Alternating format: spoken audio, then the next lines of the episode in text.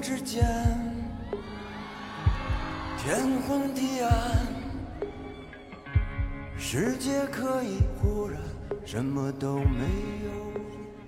这里有你耳熟能详的歌，也有只有你一个人才知道的歌。用心为你甄选好歌，一起聊点音乐吧。大家好，我是主播二十五。我明白，太放不开你的爱，太熟悉你的关怀，分不开，想你算是安慰还是悲哀？而现在，就算时针都停摆，就算生命像尘埃，分不开，我们也许反而更相信。随着披荆斩棘二公舞台的惊艳面世，这一季披哥来到了质量与口碑的第一个顶峰，豆瓣评分也创下了浪姐披哥系列之最，在如今种类繁多的综艺市场，为音乐类综艺踏出了一条阳关道。虽然没有第一季《中国好声音》与《我是歌手》的现象级话题度，但流行音乐市场的乐迷们一定注意到了，近期频频刷屏的不少优质作品都来自音综的舞台。那么最近都有哪些值得一看的音综呢？其实，在这一季披荆斩棘一公舞台之前，观众的期待就被拉到了最高值。毕竟这次请来的歌手可以说是个个顶尖，用网友的话说，就是放到十年前都不敢想的阵容。那么一公舞台也当即证明了四个 vocal 组在一起会有多炸。张震岳、吴克群、潘玮柏、艾斯杨长青演绎的《新地球》，与郑钧、信、郝云、马迪演绎的《忽然之间》，一个铿锵有力，呈现出让人回荡良久的视听盛宴；一个化繁就简，用最纯粹的音乐直击人心，直接为整个节目定下基调。潜伏在各个部落的音乐人也在用各自的特点帮助队伍。杜德伟带头大哥般的经验与坚韧，任贤齐凝聚团队的精神与态度，苏有朋仿佛不被岁月改变的幽默与活力，当然还有任科作为爆梗不断的搞笑担当。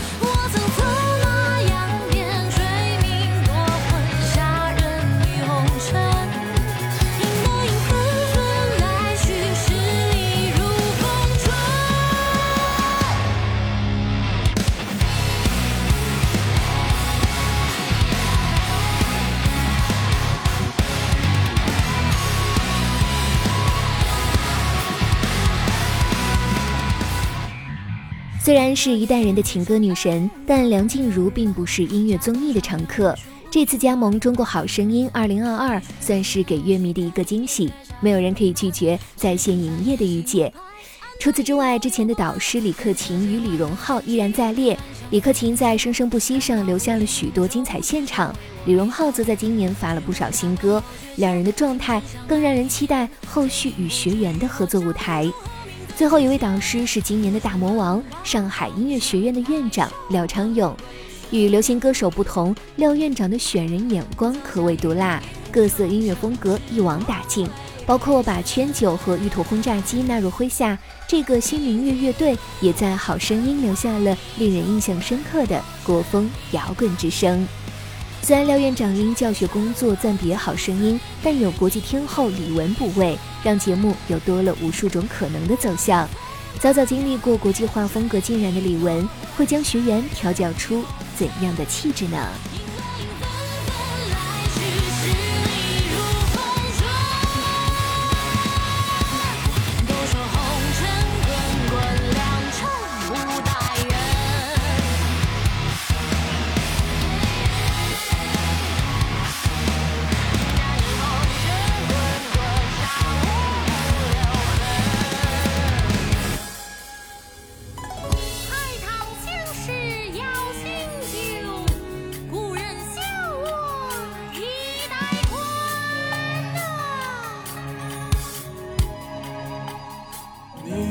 在南方的艳阳里，大雪纷飞；我在北方的寒夜里，四季如春。如果天黑之前来得及，我要忘了你的眼睛，穷极一生做不完二零一四年前后，民谣音乐在国内异军突起，一时间蔚然成风，人人都会唱一句“南山南”。民谣的群众基础相当坚实，因此近来爱奇艺官宣的《我们民谣二零二二》也被普遍预测是一档可能左右音乐风向标的节目。我们民谣二零二二公布的邀约阵容涵盖了各个年龄层的一众音乐人，包括马条、水木年华、万晓利、小何、张伟伟、周云鹏、陈丽、房东的猫、阿四、许君等人，他们也将辐射各个时代的听众。这么多年来，民谣从未像刻板印象那样被淘汰，而是扎扎实实地影响了每一代年轻听众。民谣与流行相近的风格，本身的艺术性与生活化，都具有感染人心、走向爆款的潜质。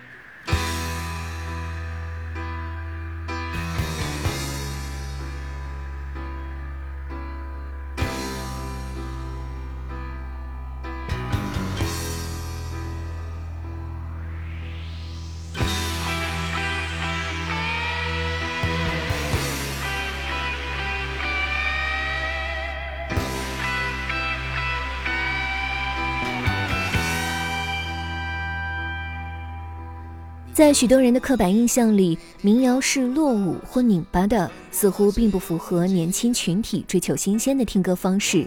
但在一九八三年，年轻人们听着《未来的主人翁》；一九九四年，年轻人们唱着《同桌的你》；二零一六年，所有视频平台都在放着《成都》。其实，从音综兴起到今天，头部音乐综艺都在变得越来越垂直。无论是哥哥还是乐队，说唱还是民谣，都代表了听众们不再只是单纯的听歌，而是会关注音乐的风格、形式、内涵等等要素。也是因此，曾经小众的音乐类型、音乐模式有了更多出圈的机会。或许下一个爆款音综又将带大家开启一个崭新的音乐世界。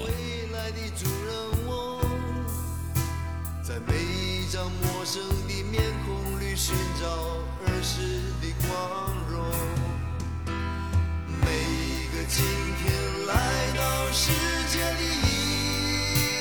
孩，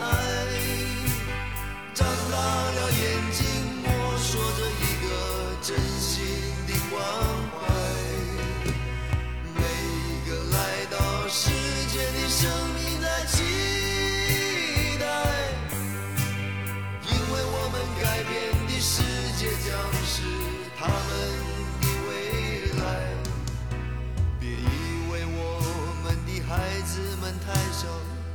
什么都不懂，我听到无言的抗议，在他们悄悄的睡梦中。我们不要一个被科学游戏污染的天空，我们不要被你们发明变成电脑儿童。每一位音乐人都有着他自己的故事。在这一个心浮气躁的时代，音乐吧与你分享秘而不宣的好音乐。